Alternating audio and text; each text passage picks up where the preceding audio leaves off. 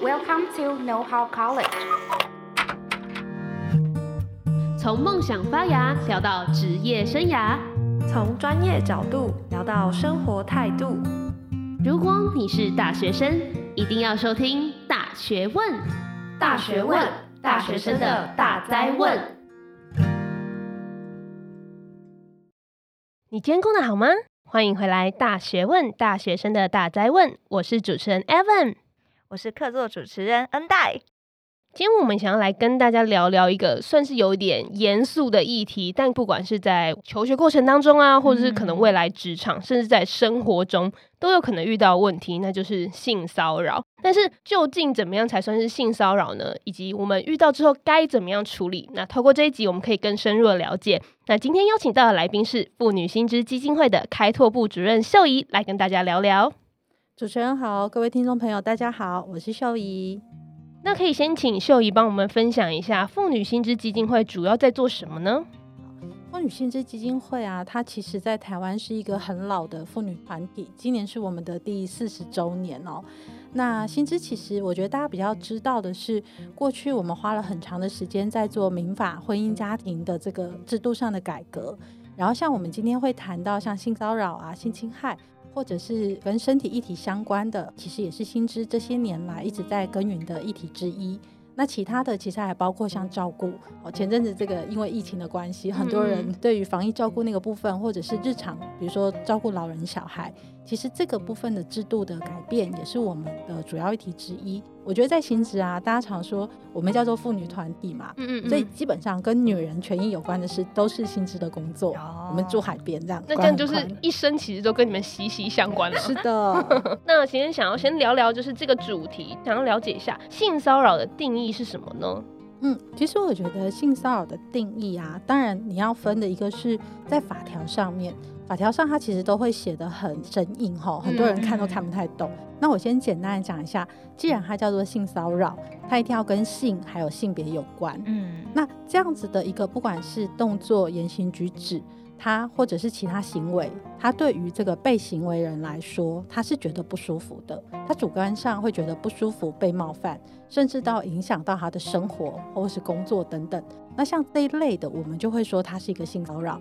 可能包含了比较是敌意式的，就是那种我可能对你有差别待遇啊，或是我攻击你，好，言语上的攻击，或是氛围上的攻击，这种我们叫敌意环境。嗯嗯。那另外一种，其实我们会谈的是交换式，比如说我给你好处，但是你要跟我有性交换，像这一类的也是性骚扰的一种。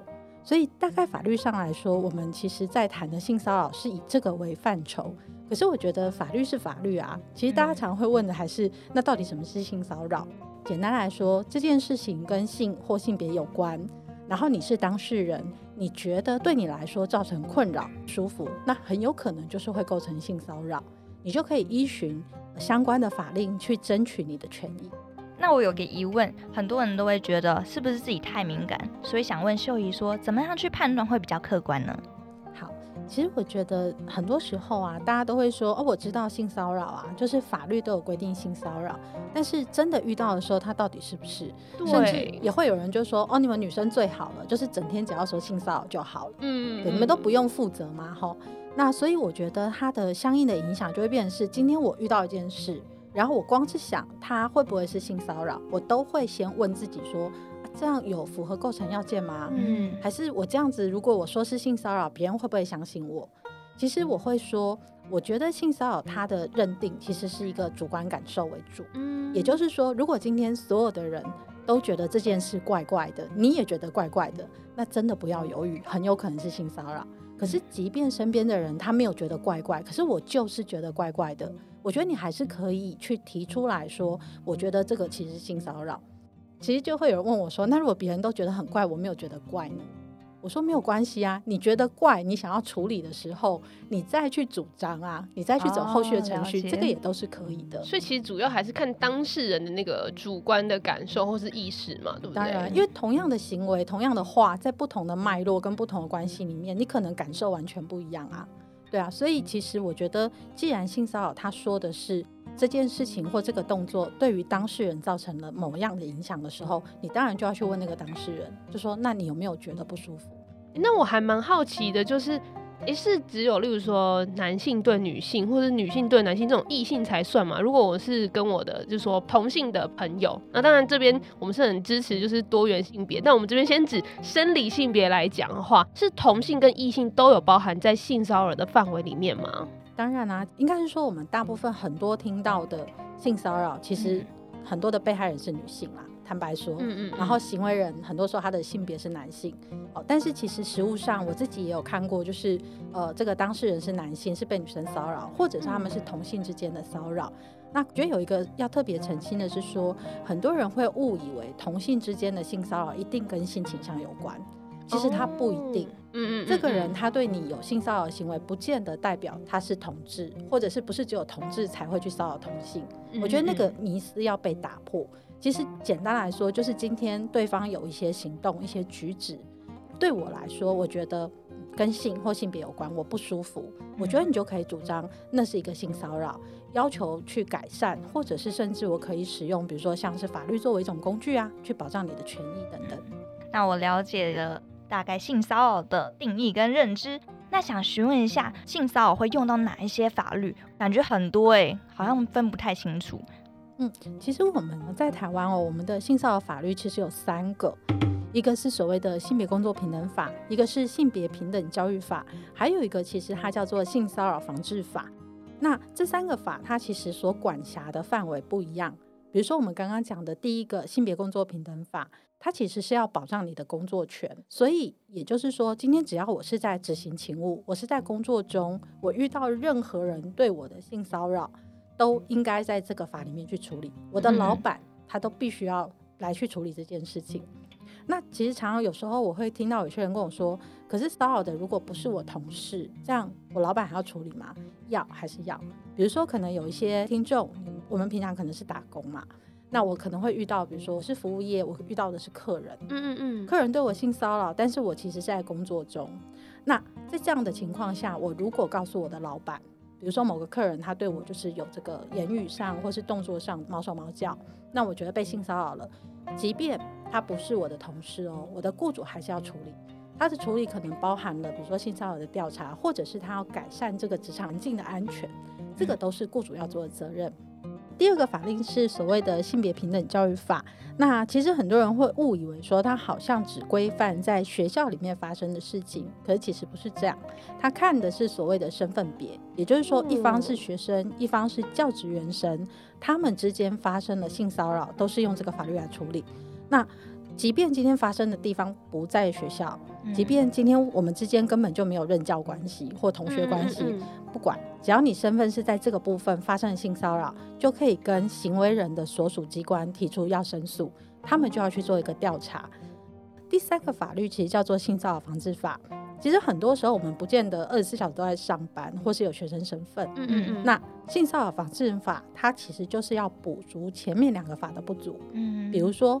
今天我不是在工作期间，然后我的身份也不是学生，或是我是学生，对方不是教职员生，那我们之间发生了性骚扰，它就会适用所谓的性骚扰防治法，它是保障你的身体自主权。那发生的时候，你可以去跟行为人的公司所属机关提申诉，或者有个最简单的方式，你到警察局去，你跟警察说我要提申诉。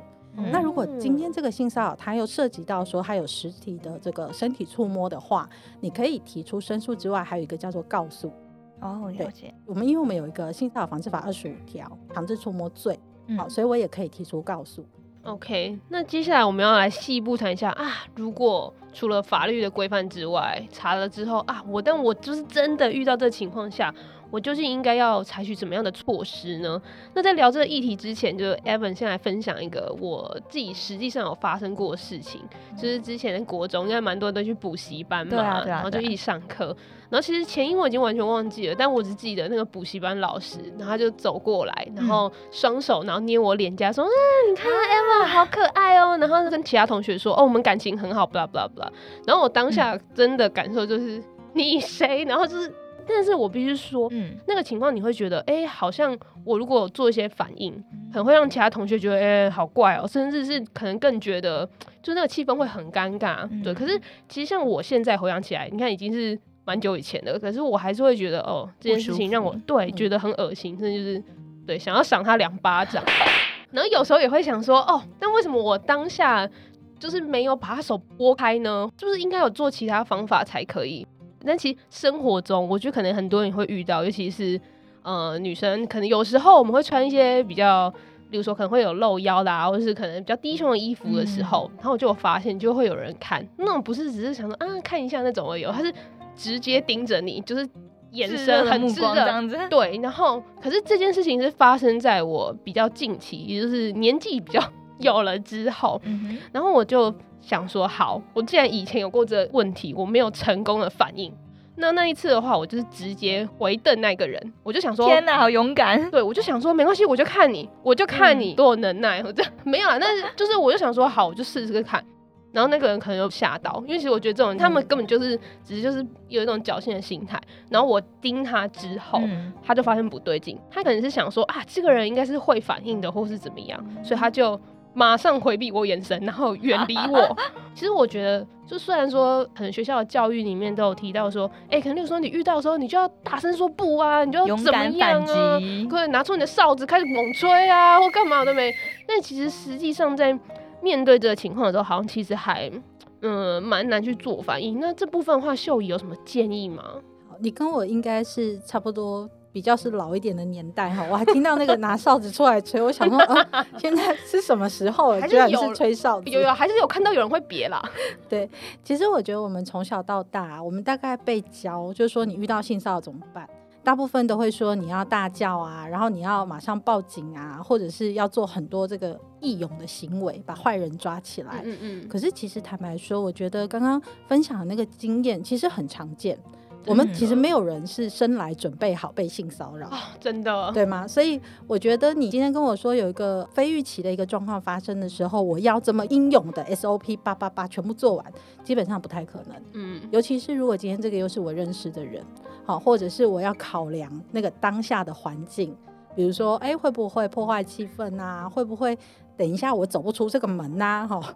那我可能在这个情况下，我会采取一些先自保的一些措施，所以我的反应可能跟我们过去我们在这个不管是耳提面命或课本上讲的，其实都不一样。嗯，我觉得这些都非常的正常。嗯，而且这跟年龄其实说实在，我觉得没什么关系，因为我比我比 在座的主持人年纪都大。然后我想要讲一下，就是我上个月吧，我上个月发生一件有趣的事情。我自己其实，在倡议性骚扰这个议题啊，大概已经倡议十几年。嗯，然后呢，我常常也会因为有参与过就是相关的调查或者是宣导，对我来讲，性骚扰的防治应该已经算是一个很熟悉的 SOP，就是我应该睡觉都会背这样。嗯、那可是那一天就是一个下班时间，晚上七点钟，然后我坐了捷运，就在捷运上啊，有一个人他就走过来，然后他就是在我耳朵附近就碎碎念了，不知道讲了一句什么话。我没有听清楚，嗯、我就想，啊，是什么？是一个陌生人。然后我就问他说，什么事？这个人他就跟我说，你胸部很大，是真的吗？我想摸摸看。天哪，傻眼，真的又想要赏巴掌了。对，我，我觉得可能在我刚刚讲的时候，大家在那个，就是我们在听的时候，我们会觉得啊，什么？对，就是我们瞬间都先愣了两秒，想说，这，啊，怎么会有人这样？对，对那。其实，在当下，我的反应就是跟你们刚刚一样，就是哈什么？这个人怎么会突然跑来这样跟我说？然后呢，其实我第一个反应当然也是先看一下我穿什么衣服。可是其实那跟我穿什么衣服没有关系啦，坦白说。嗯、后来我会做什么反应？可能这个时候有的人就会觉得说啊，你那么凶悍哈，就是赏巴掌、干拐子。没有哎、欸，我就赶快先离开这个人。然后脑袋里一直在想说，到底发生什么事？他刚刚讲的是这个吗？我有没有听错呢？然后一直到我上了手扶梯之后，我要那个刷卡出站的时候，我突然觉得，可恶！我刚刚应该要做些什么？要把手机拿出来录音收证啊！我怎么都没有做，我就放过他了。嗯、好，我觉得那个反应都很正常。所以有的时候，其实我常常会觉得说，当我们遇到性骚扰的时候，你的反应当然很重要。如果可以让你自己保证你的安全，或是喝阻对方不要再继续这样做，你可以选择这样做。但即便你没有，那也不代表你没有遇到性骚扰。可是，在事后啊，你可能会觉得，哎、欸，我越来越不舒服，越想越不对劲。嗯嗯，好，我想要去处罚这个人，或去主张我的权益的时候，你就应该要去做一些后续，比如说要搜证，或者是知道说，哎、欸，我可以用什么样的法律去主张我的权益。嗯，其实我觉得这个是我们其实，在遇到的时候，我觉得可以去做的事情。那个反应不是一定要当下，它也可以是慢慢的、后续的。比如说，像性别工作平等法，它没有申诉期限，也就是说。哦我今天在工作中，我遇到这个人对我性骚扰，可能当下我不好发作，尤其是同事或甚至老板嘛，嗯嗯嗯，没关系，等到有一天我可能离职调开职务，那我觉得那个冲突性小，我比较安全的时候，我就可以去申诉他。哦，那学校的性平事件也没有申诉期限，嗯，唯一一个有申诉期限的是我们刚刚讲的性骚扰防治法，像刚刚那个在捷运上那个被问那句啊，我就算当天没有做任何的。申诉啊，或是马上对他做什么？其实我在一年之内，我都可以到警察局去报警。然后，了解。只是说我报警的时候，我有没有提供相关证据？所以我那天后来到那个要刷卡的时候，我又走回去，然后找那个捷运的保全或警察，嗯、我跟他说：“哎、欸，我刚刚就是几点几分，然后我刚刚下车的那一班车在上面，然后我遇到了一个性骚扰，我想要调那个时段的录影。” OK，然后你就把它做一个保存证据的方式、嗯、放下来。那这一年之内，我如果想要提，其实它就是一个收证。哦，另一类的收证这样子。嗯，那其实刚刚有讲到，虽然有些人可能会说啊，你看你们女生都怎么样怎么样，好像就比就可以一直主张自己性骚扰。但其实我也还蛮好奇，像秀仪可能常处理到或常听过的有关于男性的性骚扰，可以帮我们举个案例吗？其实我觉得，当然很多人都会觉得说，当男性被性骚扰的时候。它是不是跟女性有很大的不同？我觉得它有一些不同，但也有一些很相似的地方。比如说，我觉得不当追求其实发生在任何人都可能会被发生嘛。嗯、我可能今天就遇到了某一个人，他的不当追求，那跟我的性别是男或女，或对方跟我是同性异性，我觉得那个就是发生的时候你才去对到那个位置。那我确实在过去我也有处理到男性遇到陌生女性的不当追求，哦，那其实状况也很相似。我觉得男性好像对于身体界限这件事，他们会被要求说，既然我们都是男生，那个界限就不是很重要，就我们就 open 模糊一点，这样是吗？对，或者会觉得说，你干嘛那么计较，就小鼻子小眼睛这样。嗯嗯。所以其实我曾经也遇过男生的朋友问我说，他觉得他不喜欢那个触碰啊，或者是你知道男生会勾肩搭背，嗯，或有时候他们就会说，哎、欸，你有腹肌耶，就给他摸下去。他就跟我说，我其实很讨厌啊，这是性骚扰吗？嗯我觉得他来问我的时候，我其实都会，我是一个好人嘛，就是人家问我，我都会好好的回答。但是那时候他问我的时候，我还是回答他之后，我问他说：“你问我是不是性骚扰？那你觉得？”他跟我说他觉得很不舒服，可是他觉得作为一个男人是不应该被性骚扰的。这是面子问题吗？对，他一个是觉得面子问题，第二个是他其实很担心我会就是你知道用带有异样眼光对去看他。嗯、他就跟我说，他跟他的女朋友啊讲到这件事的时候，嗯、他女朋友就跟他说：“哦，你不要去骚扰别人就好了，怎么可能有人会骚扰你？”嗯然后他就说，他当下他觉得那个感受很差。我就说，哦，你突然理解到，就是女性告诉别人我被性骚扰的时候，大家那个对待跟质疑的眼光。嗯嗯嗯。他就说，但是确实男性要站出来去说我被性骚扰，其实他们面临的压力比较大，因为社会还是会普遍认为女性比较会遇到，嗯嗯，男生不会，嗯。然后甚至他也会问我说，在女性的同侪，我们可能说我被性骚扰，大家对你会是比较温情的拍拍嘛，嗯，对啊，然后谴责那个行为人。他说：“可是，在男性的这个很阳刚的一个环境里面，你跟别人说你遇到熟人的性骚扰，可能大家就会觉得说你想太多。对，对，他反而觉得那个就是在性骚扰这件事的教育上面，好像对男性来说，他们比较少会把自己放到那个我可能是被骚扰者的角色。所以，当他们遇到性骚扰的时候，其实是更不知道要怎么去说，或是也不知道我可不可以去主张，或者是。”去想办法处理这件事情。了解。那如果有个状况是我一个熟人，可能是朋友这样子，然后可能他对我做了某些行为，我觉得被骚扰到，那我该如何去跟他正向的去沟通呢？然后让他停止这个动作？我觉得啊。这个问题很有趣，嗯，大概其实我自己在实物上，我也很常会被问这件事。比如说，就会问的是，呃，可能更委婉的，就是我要怎么告诉对方我不舒服，然后请他不要再对我这样做，但是又不会撕破脸。真的，问题是这个吧？嗯，对，解压缩哈。对对，但其实我常常在这个问题的时候，我都在想说，哎，为什么会这么担心撕破脸呢、啊？明明就是对方对你做了你觉得不舒服的事情，为什么今天要紧张的不是他，是你？嗯，其实这个是一个，我觉得是一个很实际的问题。嗯，所以我们常常会变成在性骚扰的时候，我们第一件事情，很多人会先检视被害人，觉得说你为什么没有好好处理，然后甚至对方去提申诉的时候，你问他说啊，你为什么不先沟通？你为什么不告诉我？嗯，可是我们很少去问那个当下那个行为人说，诶，那你要做这样的事情的时候，你有没有先想过别人的感受？好那我觉得，当然沟通是一个重要的事情，不是每一次的性骚扰，它都是我们想的，它可能有很多种样态。嗯，今天可能有的人对他来说，他觉得这个性骚扰是一种冒犯，那我希望对方跟我道歉，知道以后不要再这样做就算了。尤其是双方可能是熟人，嗯，那我觉得，哎，这样子是我觉得好的方式。那重点就在于我怎么去沟通，沟通其实要看的是双方关系，嗯，然后还有事件的内容。然后你怎么样去让对方了解你的不舒服？其实如果今天对方是真的是好朋友，然后他也在乎你的感受，我觉得他其实是会听进去的。但是那个也不是我要不要顾虑这个双方关系好不好？我事实上也做过啊，就是有一次我跟我死党在聊天，太开心了，我就伸手拍了他的大腿，然后我就继续聊天，嗯，然后一直到我发现，哎，我隔壁的人没讲话了耶，这这发生什么事了嘛？我还问他说你怎么了？就真的很无辜哦，我问他你怎么了？然后我师长还跟我说：“你干嘛拍我大腿？”然后我就跟他说：“啊，我我刚刚有嘛？我是真的没放在心上，就可能是下意识的一个习惯。”对，他才告诉我说，他觉得他被冒犯，他觉得他不舒服啊。嗯，然后我就说，我就说好，那我给你道歉，然后我以后不会了，这样。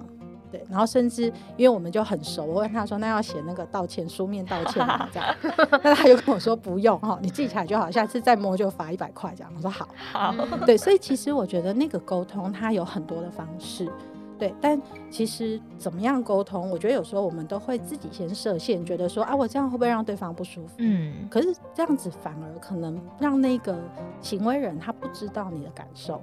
所以我会建议你还是要表达，但是我其实更想要喊话的是去做这个行为的人哈，包括我自己哈，嗯，有的时候不见得是你以为的没有关系，其实你应该是要取得对方的积极同意。比如说，如果像有一些，比如说勾肩搭背或肢体行为，甚至可能我今天是想要对方提出性邀约，嗯，你觉得你不确定的时候，你就问啊，开口问啊。那你如果觉得直接问很糟，那就有技巧的好好问。其实你确定对方的意愿之后，我觉得就可以避掉这个性骚扰的可能性。嗯、那其实反而是一个比较好的一个状态。沟通是学问，但我觉得两边都应该要试着去沟通。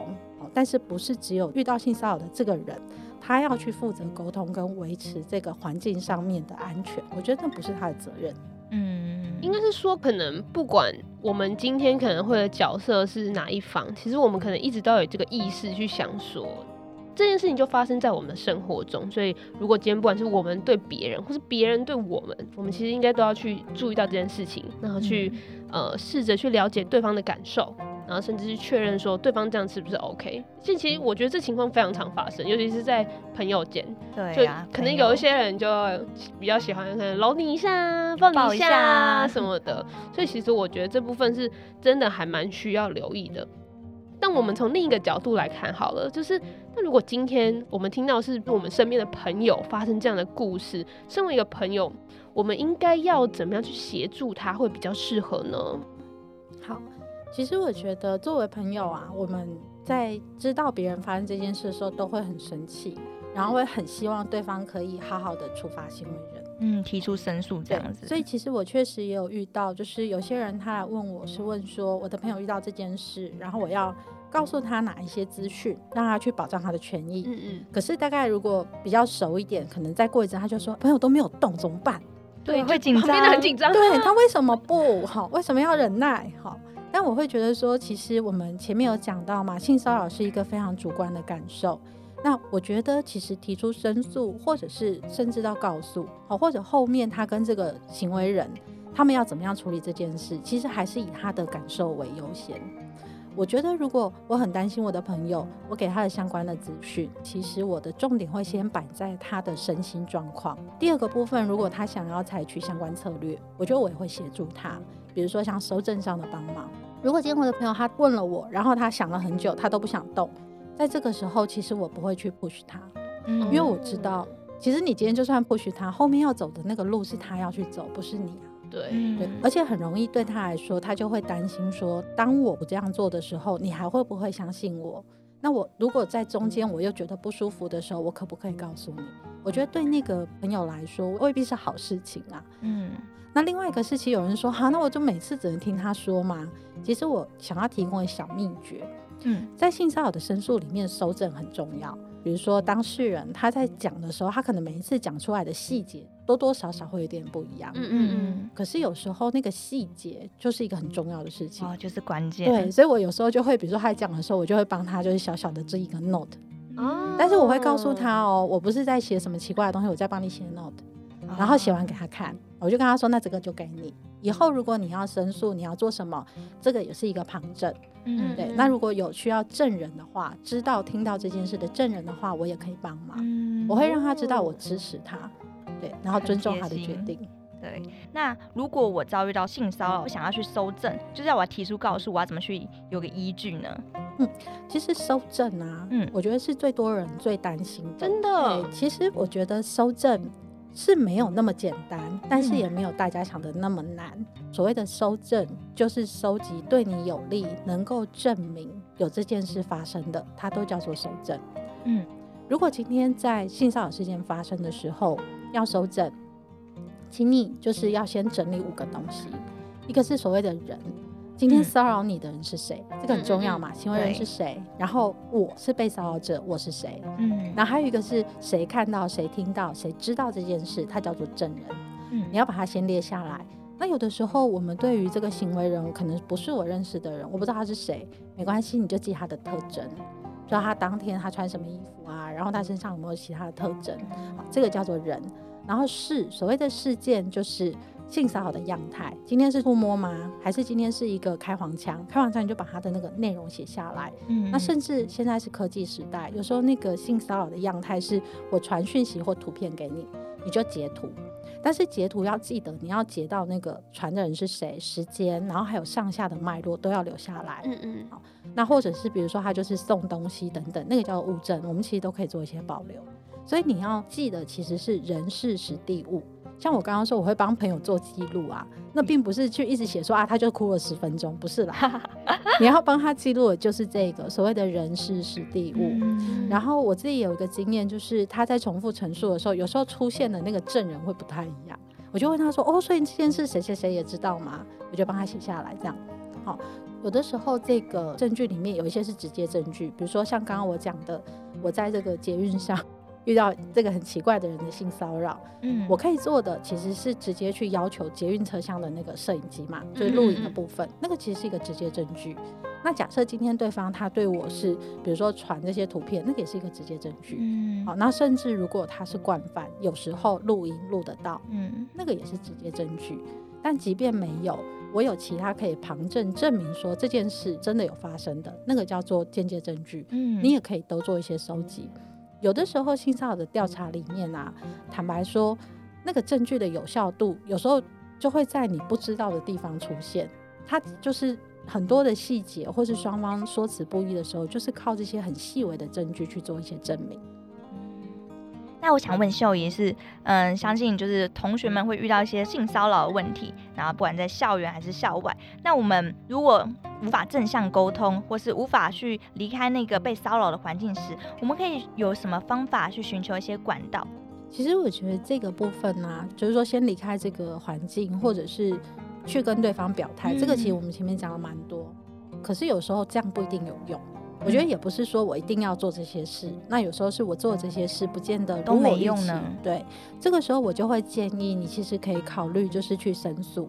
嗯，有的时候你提出申诉会让对方觉得说，原来你真的很在意，我很认真的，或者我真的做错了吧？好，哦，他可能就会在这个地方有一些收敛。如果今天是在我工作期间遇到任何人性骚扰，我要去申诉的对象是雇主，我要跟我的雇主说我遇到性骚扰这件事情。我的老板必须要处理。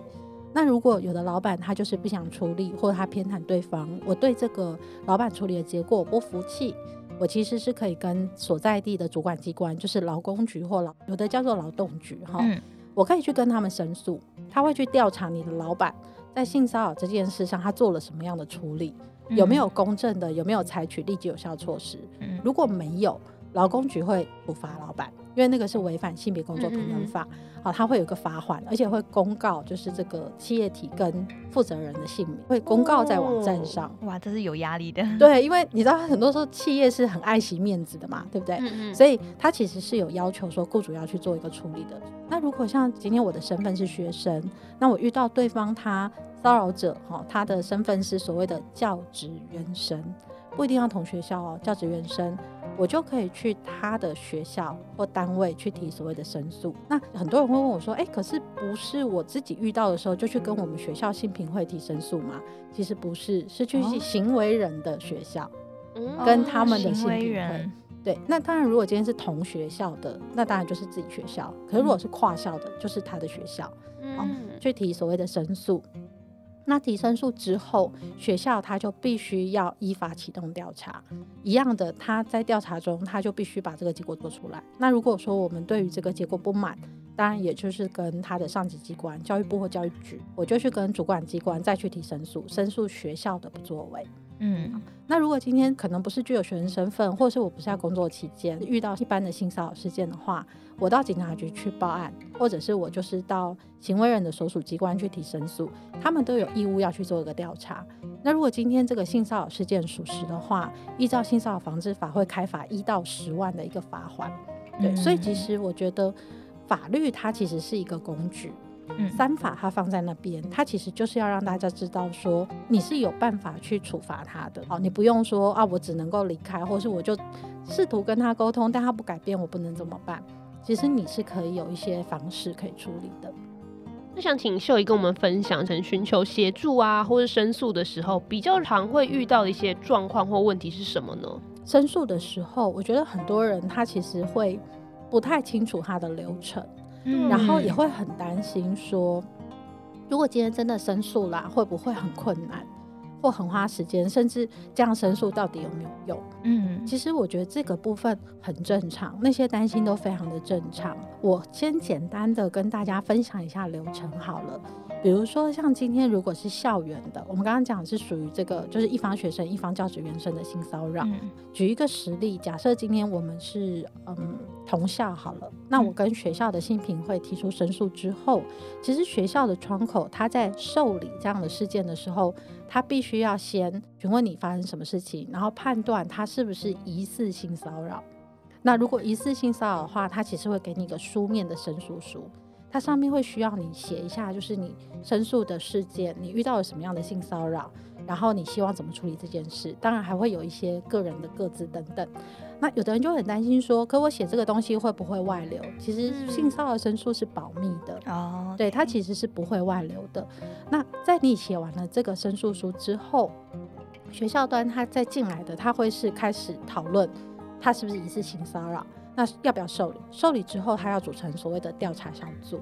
那有调查小组，他来去做后面的调查跟询问。之后，如果认定说，哎，这个性骚扰属实，其实他就会再进入所谓的处罚行为人跟补偿被害人的这样的一个程序跟流程。嗯，其实他的程序流程，我觉得在很多书面的资料是找得到的。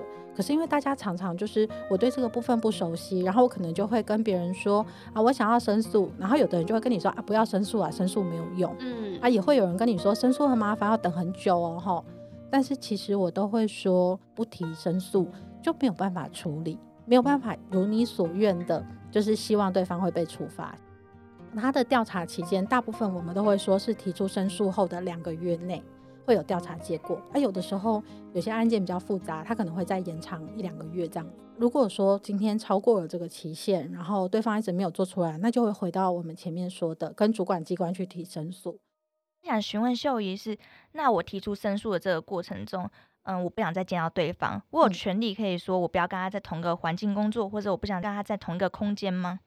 其实我们在申诉的过程里面，哈，你其实就可以提出你的希望跟要求。嗯、那比如说在性别工作平等法里面，它其实有对雇主有一个责任，就是说，今天我知道我的职场发生了性骚扰事件，我对员工的部分，我就要采取立即有效措施。这个立即有效，当然就包含了不要再让员工持续的在这个性骚扰的可能嘛。所以如果说今天这个人他就是我职场上会遇到的人。雇主其实是可以做一些调动，让你们双方不要再碰到，确保你的安全。那其实，在校园也是，哦，他其实也是可以调动你们双方，那个不用等到申诉结果出来才做处理，嗯、对，所以其实这个是可以做的。OK，了解。那还蛮好奇，就是因为我们刚刚谈的几乎都是比较偏校内的为主。那如果是在校外的情况之下，呃，在处理的部分，像妇女新知基金会又可以提供怎么样的协助，或者是我们可以一起怎么样去处理相关的一些问题呢？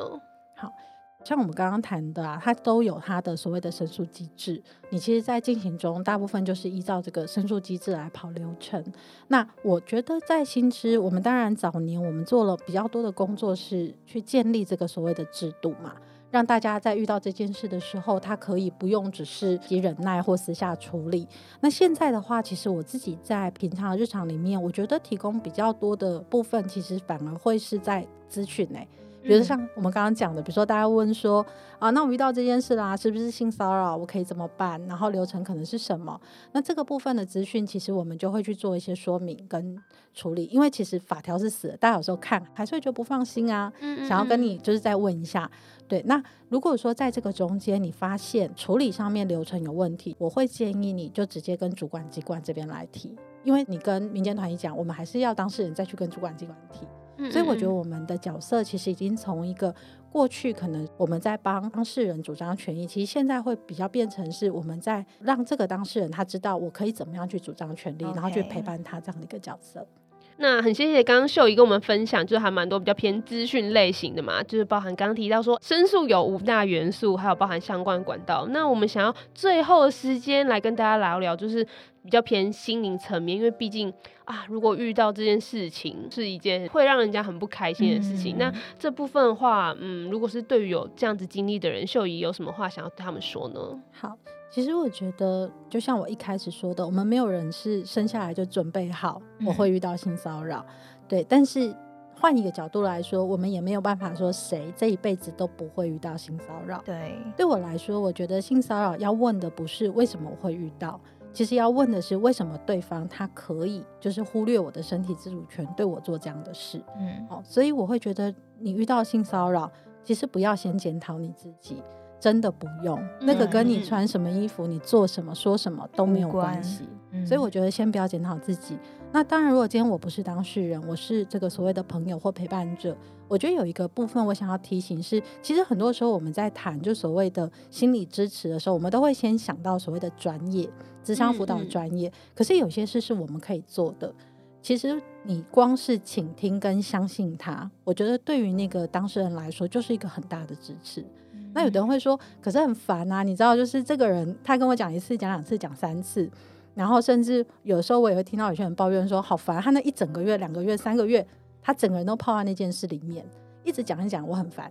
我会说，你这个反应是对的，可是你要想的是，那就表示这件事对他来说影响很大，嗯，所以他才会一直在里面绕圈圈。那你的支持陪伴，其实对他来说还是会是很重要的，对，所以。加上性骚扰的申诉，其实我们刚刚讲嘛，快的话就是几个月的事情；如果进入司法，可能是更长的事情。所以我觉得那个陪伴是重要的。那另外一个，其实我都还是会鼓励，尽量的，就是还是依照所谓的管道上去争取权益。坦白说，现在资讯爆炸年代。爆料或是网络公审很简单，可是事实上它会有一些你所不知道的风险，或者是说，当我这个爆料完，然后可能乡民或是一堆人在下面啪啦啪啦写了一堆东西，有些东西是你更不能承受的。其实那我觉得那个对当事人来说不见得有好处。另外一个是，即便是网络公审。公审完之后没有进入程序，其实你还是没有办法得到你想要的东西，就是没有办法让他受到惩罚，然后甚至有可能会让你自己惹上一些不必要的其他麻烦。所以我会建议，就是可以的话，还是依照这个咨询管道来做。那如果你觉得你还是有很多的担心、很多的焦虑，没有关系，你就来询问专业的人，先把这些事情弄清楚之后再去争取你的权益，我觉得这些也都是可以做的事情。嗯，OK，那我们进到节目的尾声，非常感谢秀仪今天让我们了解，包含性骚扰，我们要怎么样去定义它，以及我们可能常见遇到的问题又是什么？那还有相关的申诉管道这些。最后，如果想要更进一步的了解妇女新知基金会的话，我们可以到哪里收到你们的讯息呢？我们有官网，然后也有所谓的 Facebook 或者是 Instagram 和 IG，你们都可以直接打妇女新知基金会。就可以找到我们相关讯息。那我刚刚有说嘛，我们住海边吼，关心非常多跟女性有关的权益，所以不只是性骚扰，其实如果你有关注的议题，你也都可以上去看看有没有可以找到你想要的一些资讯。那我们的有一个直接是针对婚姻家庭的民法咨询专线，如果说有这样的需求的朋友，也可以直接打电话来，电话是二五零二八九三四二五零二八九三四。OK，非常谢谢秀仪今天跟我们的分享。那当然希望大家都不会遇到性骚扰这个问题。如果你真的不小心遇到的话，那也希望我们可以用更正确的心态，或是更适合的管道来捍卫我们自己的权利。那今天节目就到这边喽，拜拜，拜拜。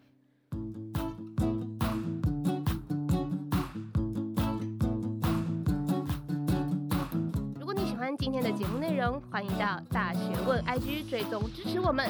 并在各大平台订阅我们的节目哦，我们下次见。